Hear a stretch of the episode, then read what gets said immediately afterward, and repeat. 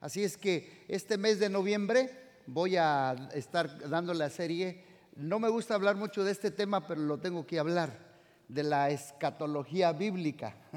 Son sobre los últimos tiempos. Eh, necesito hablarlo porque la iglesia lo necesita y la iglesia tiene muchas preguntas, muchas inquietudes. Así es que el tema de hoy yo le puse la cuenta regresiva. La cuenta regresiva. Digan conmigo la cuenta regresiva.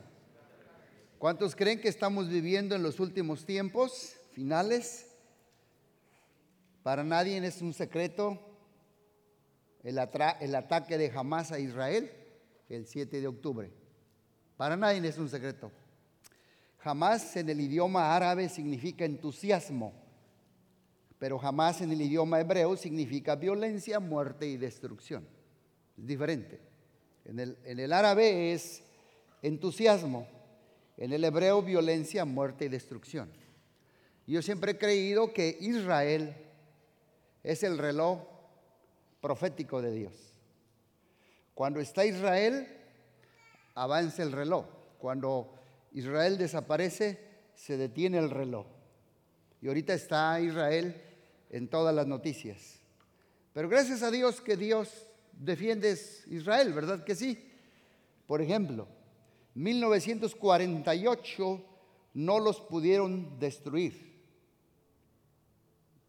En 1956 hubo un problema en el canal del Suez, tampoco los pudieron destruir.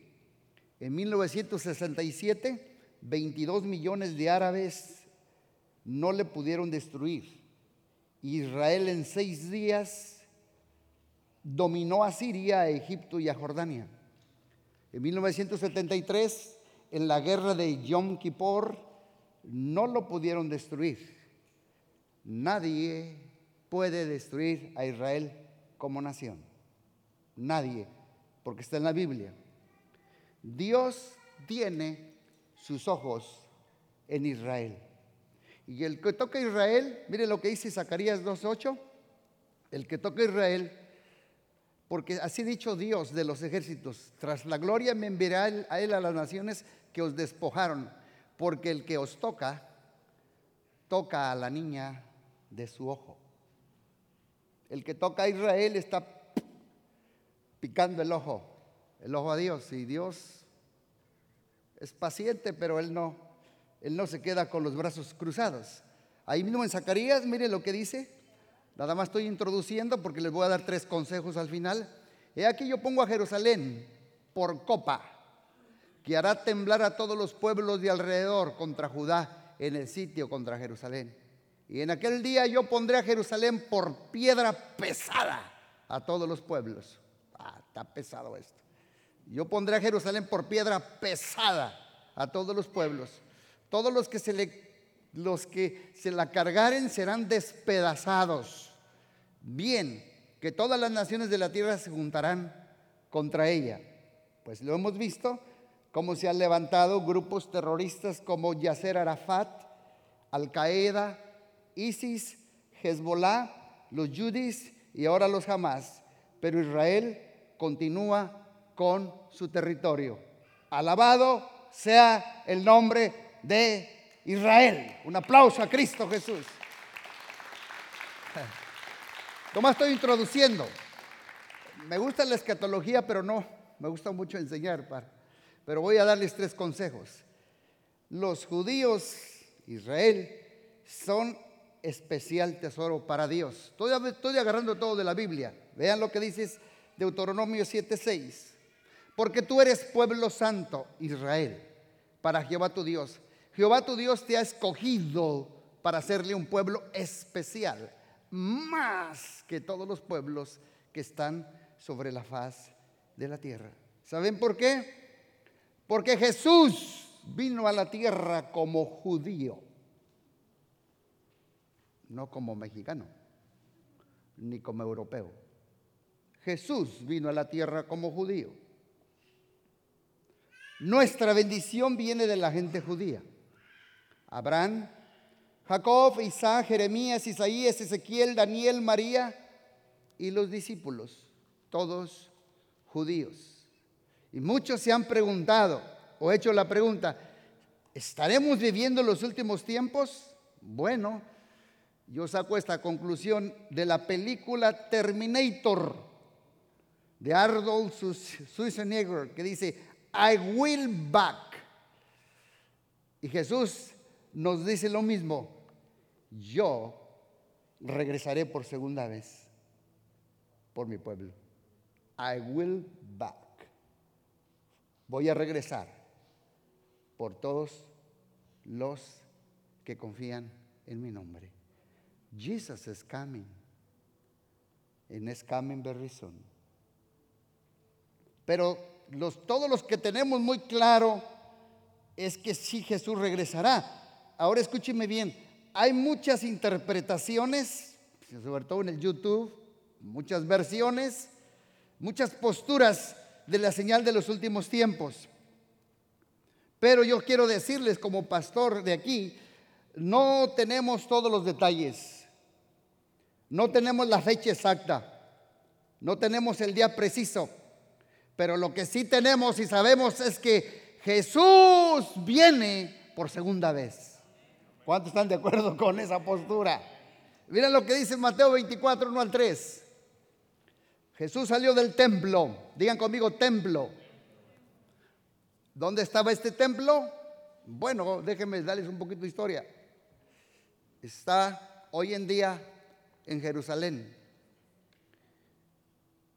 Pero la capital de Jerusalén, el centro de la tierra es Israel. El centro de Israel es Jerusalén. Y el centro de Jerusalén es la mezquita de Omar. Y ahí fue donde se construyó el templo de Salomón. Por eso está la manzana de la discordia. Y Jesús estaba hablando del templo. Ahorita voy a ver, voy a, voy a decirles algo proféticamente. Y les mostró los edificios del templo. Pero Jesús les dijo, ¿ven todo esto?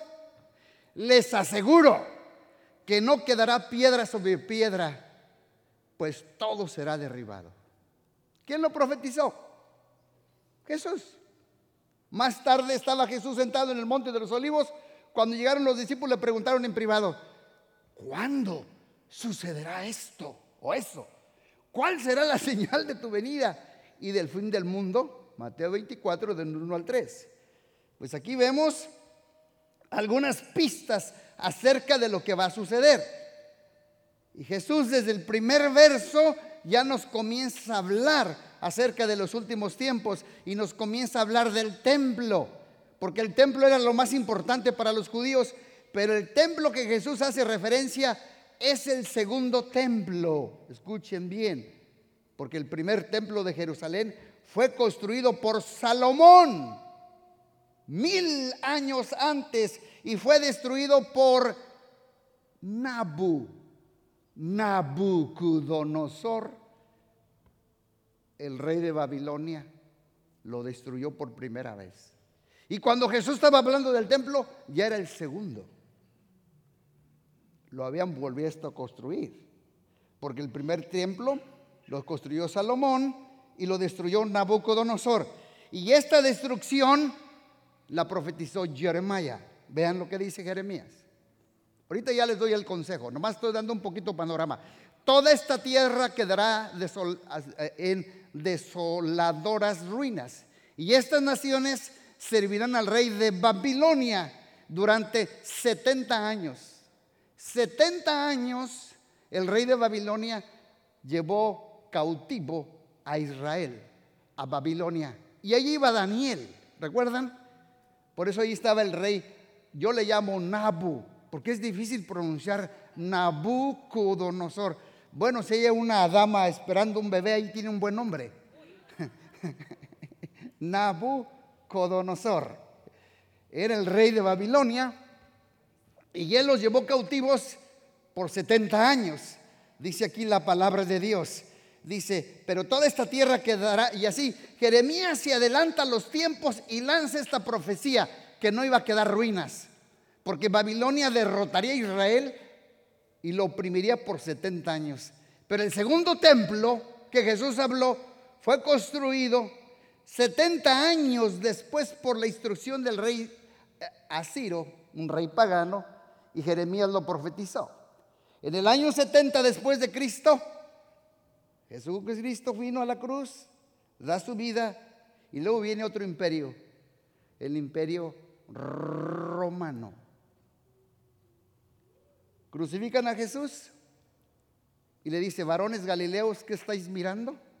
A este Jesús que desciende al cielo, así vendrá por segunda vez. Pasan 70 años de su resurrección y muerte y llega Tito, el emperador romano, y destruye lo que Jesús profetizó. No quedará piedra sobre piedra. Yo creo que ahorita ya están captando ahorita el cuadro para cuando lean la Biblia. Estoy dando un poquito nada más eso, pero ya voy a lo que voy, a la administración. Aguántenme un poquito. Les resumo. El primer templo fue construido por Salomón y destruido por Nabucodonosor. Lo profetizó Jeremías. El segundo templo fue edificado por orden de Ciro y fue destruido por los romanos como lo profetizó Jesús. Estos no son datos, estos son hechos bíblicos e históricos y es importante mencionar esto porque la Biblia nos está mencionando y enseñando acerca de los últimos tiempos, que la profecía bíblica se cumple, que la palabra de Dios no va a regresar vacía y que las promesas de Dios son en él sí y en él amén. Así es que hay que tomarlo con seriedad, porque las palabras proféticas acerca de Israel y Jerusalén y acerca del templo se han venido cumpliendo. Esto es bien importante.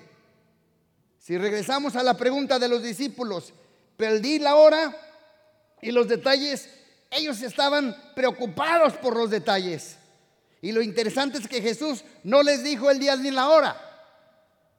Les dio algunas señales, porque lo más importante para que Jesús, para Él, es, tienen que estar preparados. Vean lo que dice Mateo 24, 42 al 44. Así que ustedes deben de estar alerta, porque no sabéis el día, el día cuando vendrá el Señor. Entiendan lo siguiente. Si el dueño de una casa supiera exactamente a qué hora viene el ladrón, se mantendría alerta y no dejaría que saltara la casa.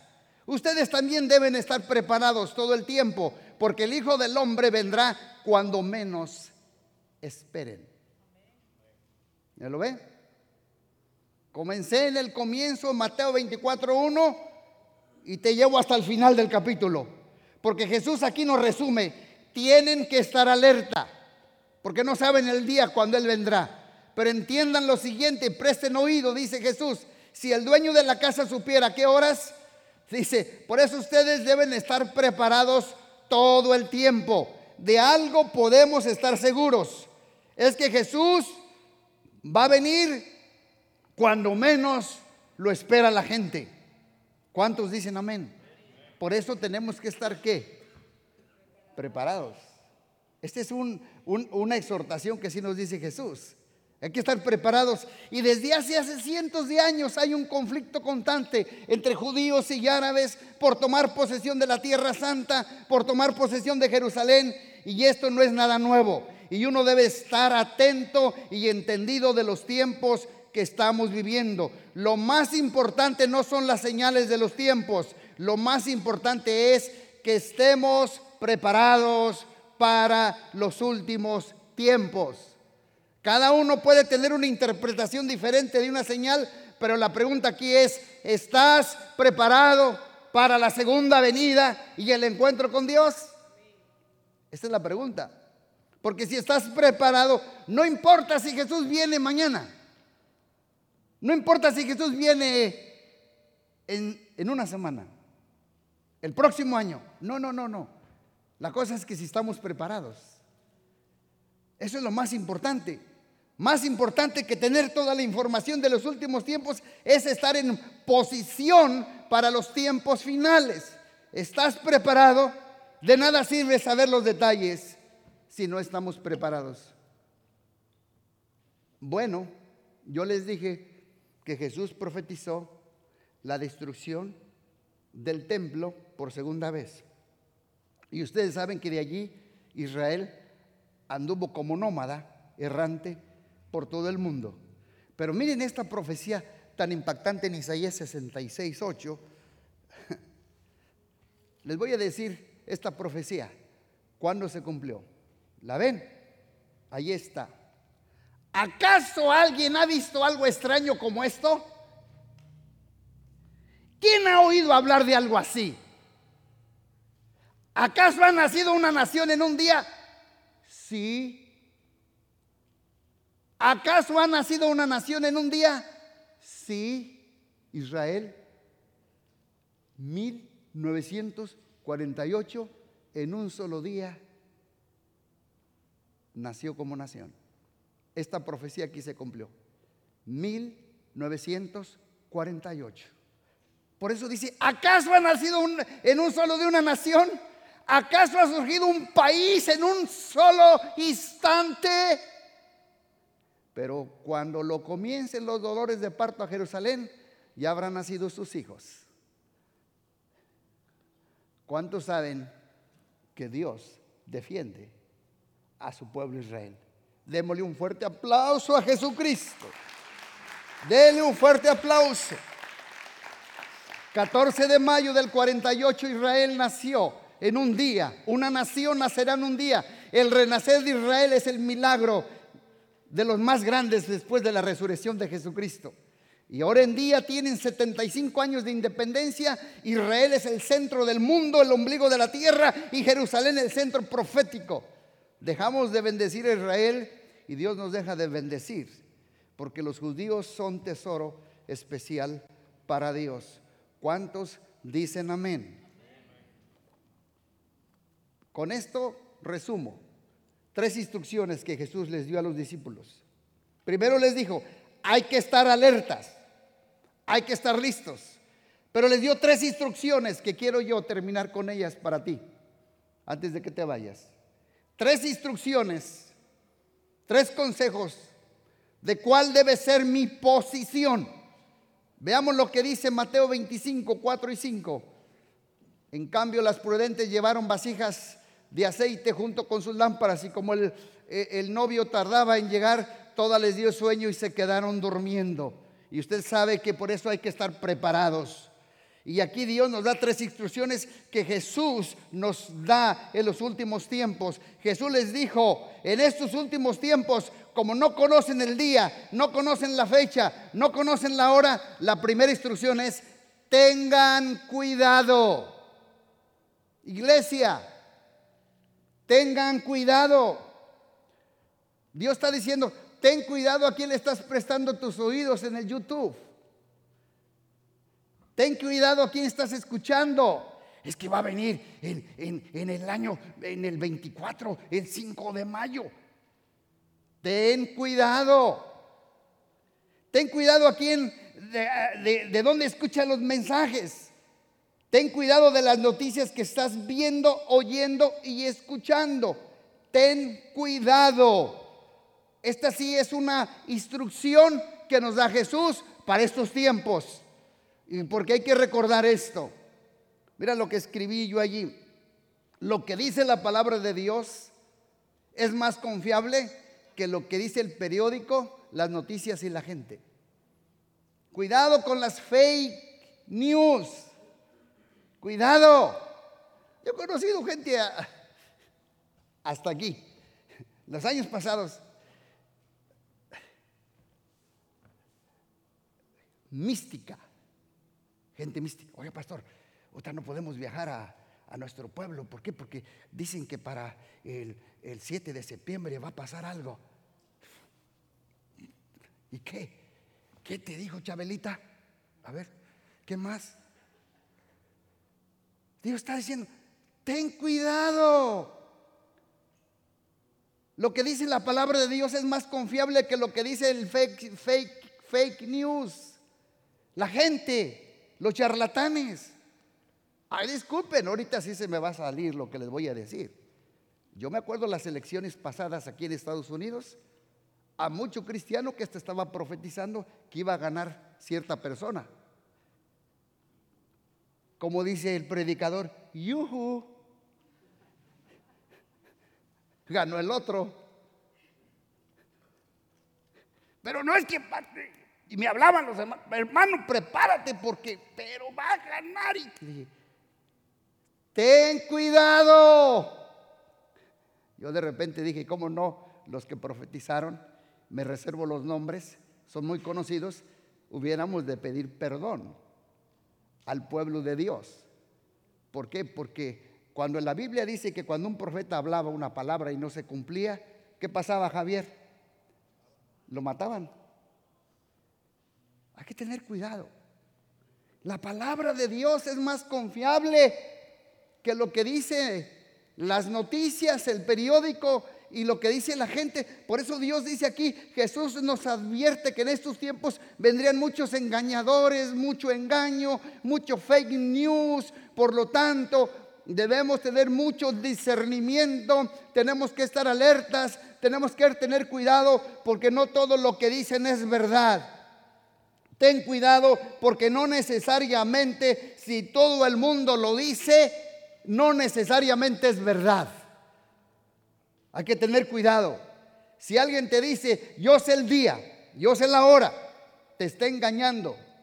Ten discernimiento. Mira lo que dice Mateo 24, 36. Ahora bien,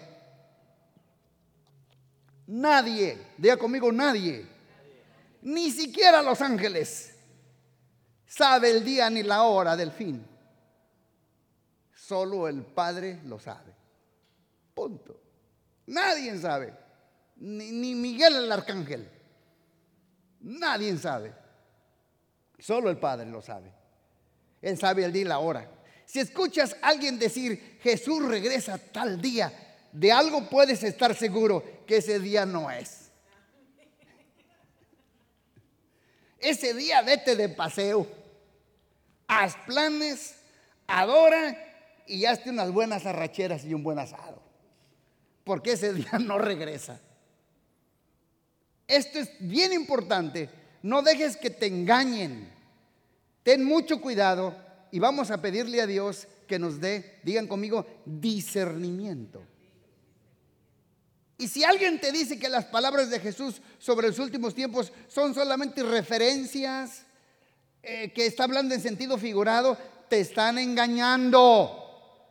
Porque mira lo que dice la Biblia en Mateo 24, 35, el cielo y la tierra pasarán, pero mis palabras no pasarán. Jesús nos dice las palabras de los últimos tiempos, anótalo y escríbelo. El mundo va a desaparecer, pero mis palabras va a permanecer. Mi palabra no pasará nunca regresa vacía. Si alguien te dice, solo se vive una vez, falta mucho para la venida, vive la vida loca, te están engañando. Mira lo que dice Mateo 24, 48 a 51. Pero si aquel siervo malo dijera en su corazón, mi Señor va a tardar en venir, comenzaré a golpear a mis consiervos y aún a comer y a beber con los borrachos Vendrá el Señor de aquel siervo en, el día que no espera y a la hora que no sabe y lo castigará duramente y pondrá su parte con los hipócritas. Ahí será el lloro y el crujir de dientes. Miren, yo no les he predicado a ustedes un mensaje del infierno, pero el infierno es real. El infierno es real. El cielo y el infierno son reales. El infierno es para Satanás y sus ángeles y todos sus seguidores. Dice que allí será el lloro y el crujir de dientes. ¿Cuántos han crujido los dientes cuando está bien frío allá afuera?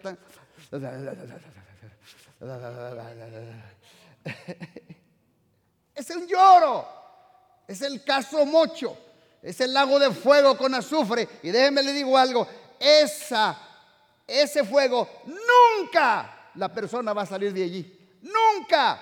Forever, para siempre y siempre. Dice, donde gusano no muere, estarán atormentados para siempre, por toda la eternidad. Pero aquellos que estamos preparados como las vírgenes, nos vamos a las bodas del Cordero con Cristo Jesús a gozarnos para siempre y para siempre con el Rey de Reyes y Señor de Señores.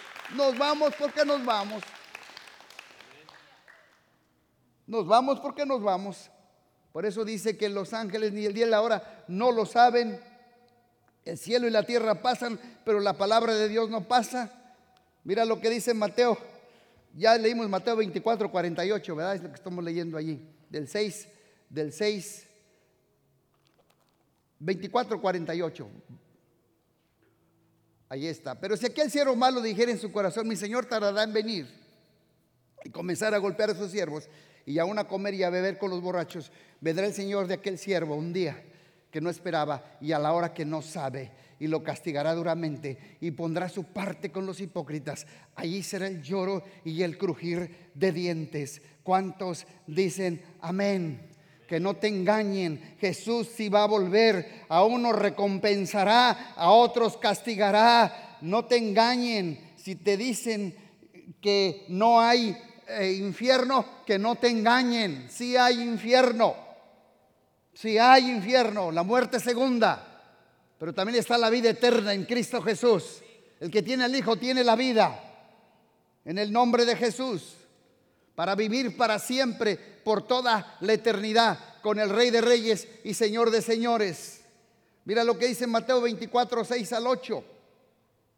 Ustedes oirán hablar de guerras y de rumores de guerras, pero no se angustien, porque es necesario que todo esto suceda, pero aún no será el fin porque se levantará nación contra nación, reino contra reino, habrá hambre, terremotos en distintos lugares, todo esto será solo el comienzo de dolores. Las guerras y rumores regueras no son el fin. Los huracanes, los tornados, los tsunamis, se levantará nación contra nación. En otra versión dice raza contra raza, nación contra nación, reino contra reino. Esto solo es el comienzo. Jesús nos advierte, habrá hambres. Segunda cosa, segundo consejo que nos da Jesús aquí es, tengan paz. No se angustien, tengan paz. Primer consejo, deben tener cuidado. Segundo consejo es, tengan paz. Porque a veces la gente más preocupada por la segunda venida y el fin del mundo es la gente que menos preparada está para su venida. Por eso estás preocupado. Debemos estar confiando en Dios. Dios viene por una esposa santa, sin mancha y sin arruga, que es la iglesia. Y debemos tener paz. Él, dijo, Él viene. Pero la Biblia dice, no temáis a los que matan el cuerpo, pero no pueden matar el alma. Temer a aquel que después de la muerte tiene potestad, poder sobre el cuerpo, el alma y el espíritu. A eso sí hay que tener, hay que tenerle un temor reverente a Jesucristo, al Rey de Reyes. Pero dice, como decía este Calimán le decía a Solín, serenidad y paciencia, Solín. Mucha paciencia, le decía Calimán. Así es que yo les digo a ustedes, tengamos paz. Dios está en control. Oiga, pastor, ¿y qué pasa? Y luego se atacan a Israel y luego se mete.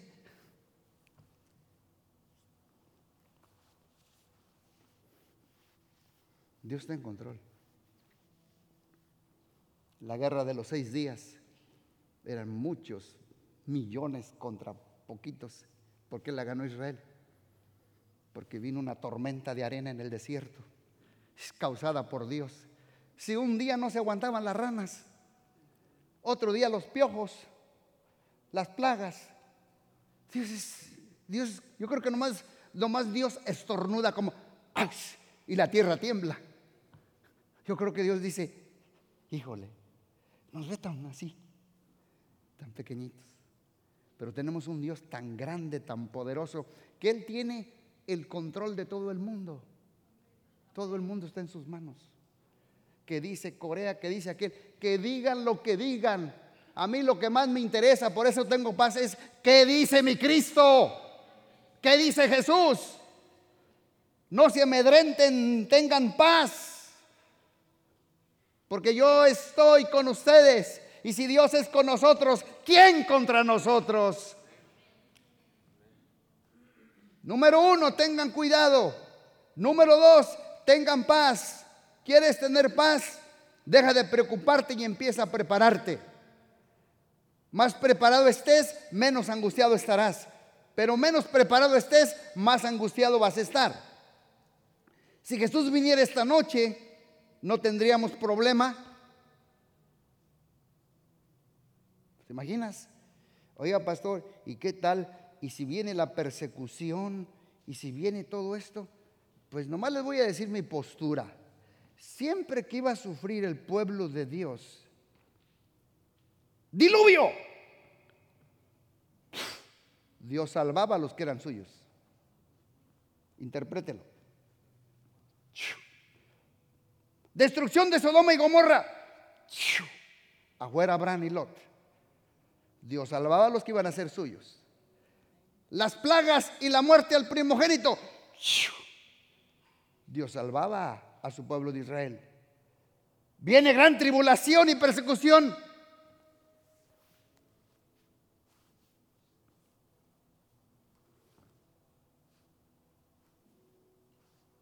Nos vamos con el Señor.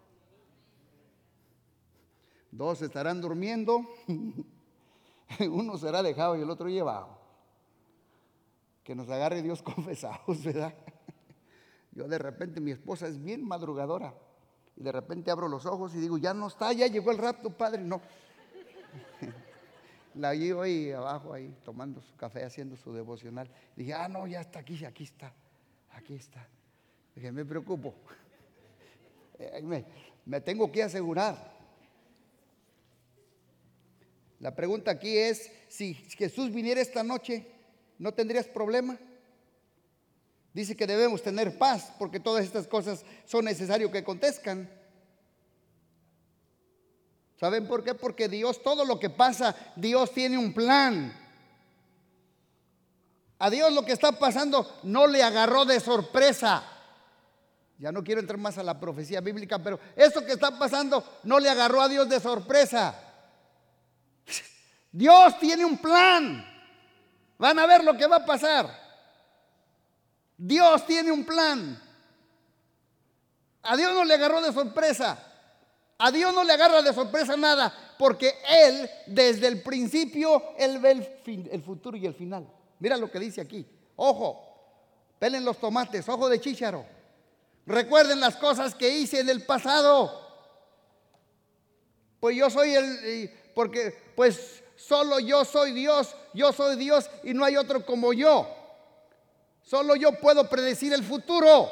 ¿Quién es el único que puede predecir el futuro? China. ¿Quién? Solo Dios. Ni, ni, ni Mogog. Ni Mogog. ¿Saben quién es Mogog? Rusia. Lea Ezequiel 36. Mogog. Er, Rusia. El imperio otomano. Nadie puede predecir Nadie. Ni China. Solo Cristo. Él es soberano. Él es poderoso. Él es fuerte en batalla. Él es el gran yo soy. Él es el guerrero. Él tiene el mundo en sus manos, las galaxias en sus manos. Nada, ninguna hoja del árbol se mueve sin la voluntad de Dios. Solo Dios tiene el control del mundo. Me gustaba un canto que decía, He got the whole world. En his hand, he got the whole world. En his él tiene a todo, a ver, él tiene a todo el mundo. En sus manos tiene a todo el mundo. En sus manos tiene a todo el mundo. En sus manos tiene a todos en sus manos. Él tiene a ti y a mí en sus... Dios tiene todo. ¿Por qué? Porque Dios, Dios dice yo soy, dice, puedo, yo puedo predecir el futuro antes de que suceda. todos mis planes se cumplirán porque yo hago todo lo que yo deseo. Gloria a Dios que Él haga lo que Él desee, aunque no lo entiendan, aunque no me guste. Dios está haciendo lo que Él desea. ¿Saben por qué? Ustedes saben la soberanía de Dios. Por encima de mi voluntad está la voluntad soberana de Dios.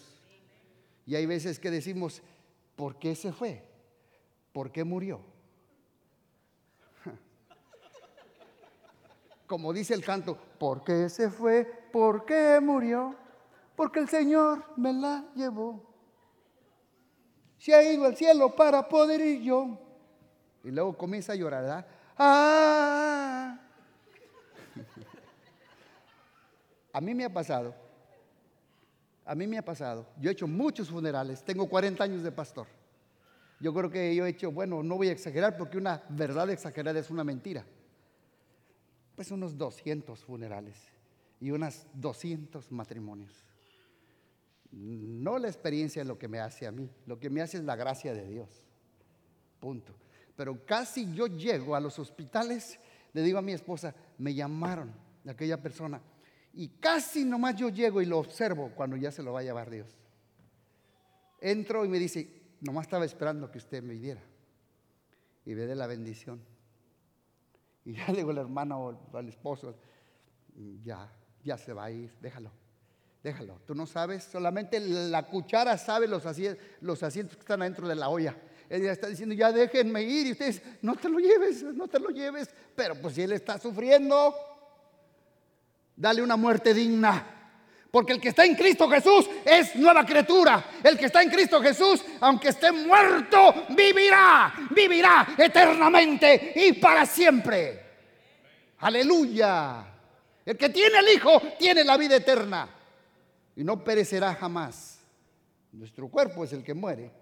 Pero aquí dice yo puedo predecir el futuro antes de que suceda. Todos mis planes se cumplirán porque yo hago todo lo que deseo. No solo estuvo en el pasado, también conozco el futuro, dice mi papá. Todos sus planes se cumplirán. Debemos de tener paz porque Dios tiene un plan y ese plan se va a cumplir. Isaías nos enseña que no solo Dios tiene un plan, sino que el plan se va a cumplir. Y Dios no solo tiene un plan, Dios también tiene el control del plan.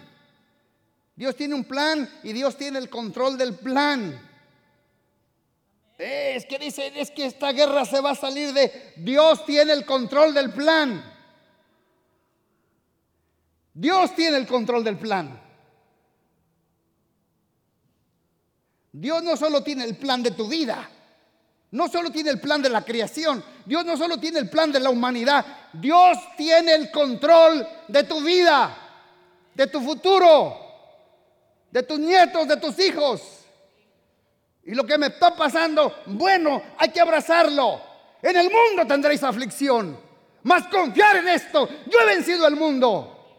En el mundo seréis vituperados. Bienaventurados sois por causa de mi nombre, aunque digan de vosotros toda clase de calumnas. Porque así dijeron a los profetas que fueron antes que nosotros. Alegraos y regocijaos, porque vuestro galardón es grande en los cielos. Ahí dice la palabra. ¿Por qué? Porque tengo un plan, pero yo también tengo el control. A veces que a mí me pasan cosas y yo digo, eh, no me gusta lo que estoy pasando, dice, pero yo tengo el control. Cuando uno tiene la personalidad de controlar, cuando está fuera de control, le produce mucha inseguridad. Yo lo digo por mí, no me dejen solo montoneros. Yo digo, estoy fuera de control, se siente feo tengo ñañaras. Pero Dios tiene plan y Dios tiene el control. Una cosa es tener un plan, pero otra cosa es tener el control. Dios tiene un plan y Dios tiene el control. Yo estuve con ustedes, dijo Dios en el pasado, cuando abrí el mar en dos, cuando les di descender maná del cielo, cuando solté las plagas de los enemigos, cuando descendí fuego del cielo. Y por si acaso conozco el futuro y tengo el control de tu presente. Debes tener paz porque estamos al lado del ganador. Debemos tener paz porque estamos eh, del, del lado del ganador. Yo hago lo que deseo, dice Dios, porque al final yo tengo un plan, yo tengo el control y yo gano. ¿Con quién estás? Si Él tiene el plan, Él tiene el control y Él gana, ¿con quién estamos? Mira lo que dice Mateo 24, 9. Entonces los van a arrestar, los perseguirán y los matarán en todo el mundo, los odiarán por, por ser mis seguidores. Finalmente Dios les advierte, finalmente que en los últimos tiempos iba a haber oposición, persecución. Sí, va a haber, ¿cómo no? Oposición y persecución. Aquí dice, entonces los arrestarán, los perseguirán y los matarán en todo el mundo no nada más allá en, en Arabia o en Jordania o en el Líbano o en Siria o en Irán o en Irak. No, no, no, no. En todo el mundo. ¿Saben cómo le consideran los iraníes a USA? Le llaman el diablo mayor. Y a Israel el diablo menor. ¿Cómo ven? Bueno, y nos advierte que debemos estar preparados. Digan conmigo, preparados. Número tres, con esto termino, este es rápido. Preparados es para ser resilientes. Sean resilientes. Sean resilientes. Digan conmigo, resiliente. ¿Qué es resiliente? Vamos a ver la definición. Resiliencia es la capacidad de sobreponerse y superar las situaciones dolorosas, críticas y traumáticas de la vida. Dios nos dice, sean resilientes, sean resilientes. Es la capacidad de sobreponerme y superar situaciones muy dolorosas, muy críticas y muy traumáticas de la vida. ¿Por qué? Porque Dios tiene un plan, porque Dios tiene el control y porque Jesús es el ganador y porque tenemos que ser resilientes. ¿Qué resiliente? Mira lo que dice Mateo 24, 13. Es el último versículo. Pero el que resista, resiliente, el que resista hasta el fin, será salvo. O sea que no todos. Dice hasta el fin. Solo los que sean resilientes serán salvos. El día y la hora no es tan importante. Lo importante es que yo y tú vamos a ser resilientes. ¿Cuál es la fecha y la hora exacta? No lo sé, pero voy a tener paz. Y esto hace la diferencia. Jesús sí nos llama a perseverar, nos llama a no rendirnos, nos llama a no tirar la toalla, pero aún más nos llama a ser resilientes, resilientes, porque los últimos tiempos no es un cuento de hadas. Jesús viene por segunda vez. Jesús viene por segunda vez. ¿Estás preparado? ¿Estás preparado? Esta semana yo tuve un sueño curioso, pero era un sueño. Hay, hay como cinco o seis maneras de las maneras como Dios nos habla. Yo también sí creo que Dios nos habla en sueños. Y no todos los sueños son de Dios, pero Dios nos habla sueños que no sean peleos con la Biblia. Y me acuerdo que llegué a un lugar y yo sentí que estaba muy fuerte la presencia de Dios. Y la verdad nomás entré así a la puerta. Nomás yo ya no pude entrar más adentro. Sentí mucho en el sueño. Este, comencé, comenzó mi cuerpo a temblar así de tan fuerte que estaba. Era una presencia así como, como una burbuja. Y yo me acuerdo que me salí rápido y me fui caminando y el sueño iba flotando, pero iba oh, shaking. Estaba temblando y estaba así, estaba así temblando. Yo creo que Dios va a hacer cosas tremendas en el pueblo de Dios en estos últimos tiempos. Por eso debemos estar preparados, porque Jesús viene por segunda vez. ¿Estás preparado todo el tiempo? ¿Estás preparado para que venga mañana?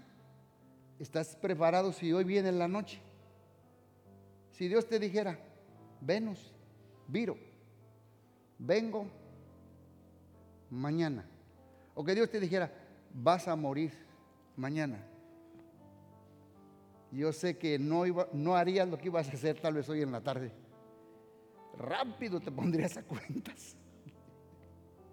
Porque pensamos como que vamos a ser muy eternos, pero es que se nos va la vida y debemos estar preparados por si viene mañana, por si viene el próximo año, por si viene hoy a la noche o por si viene en siete días. La pregunta es, ¿estás preparado? ¿Estamos preparados? Si yo en un sueño me hice temblar, ¿te imaginas la presencia de Dios? Dice que cuando Él venga, dice, dice, todo ojo le verá y toda lengua confesará que Jesús es el Señor. Dice, y cuando Jesús venga, dice, toda rodillita, ¿qué?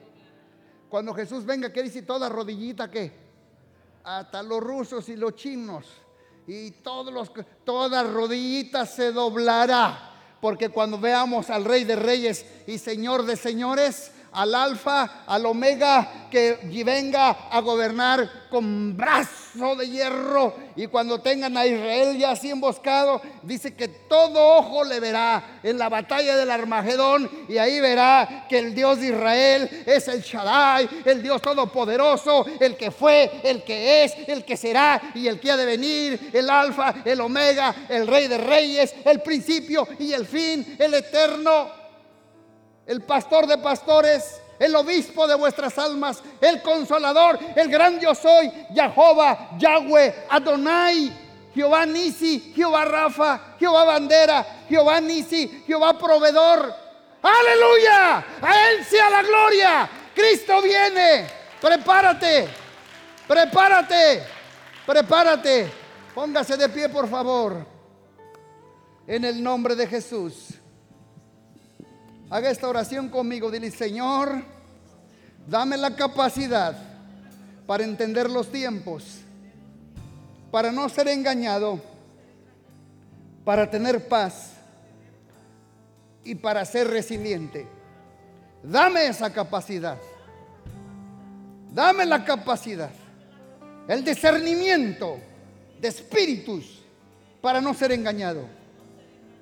En el nombre de Jesús para discernir si es el Espíritu de Dios, si es el Espíritu del hombre, o si es mi espíritu, o es el espíritu malo. Dame la capacidad para no ser engañado. Dame la capacidad para tener paz. En medio de la tormenta, confianza, seguridad. Que el capitán de mi barco se llama Jesús. Dame la capacidad para ser resiliente. Dame la capacidad, Señor. Te lo pido en el nombre de Jesús. Y te doy gracias. Amén. Amén y amén. Jesús viene. Prepárate. Todo este fin, este mes, voy a hablar de los últimos tiempos. Ahorita les di una introduccióncita. Así es que vente, preparado. Tenemos que saber lo profético y estar preparados, tener paz y ser resilientes con la ayuda de Dios.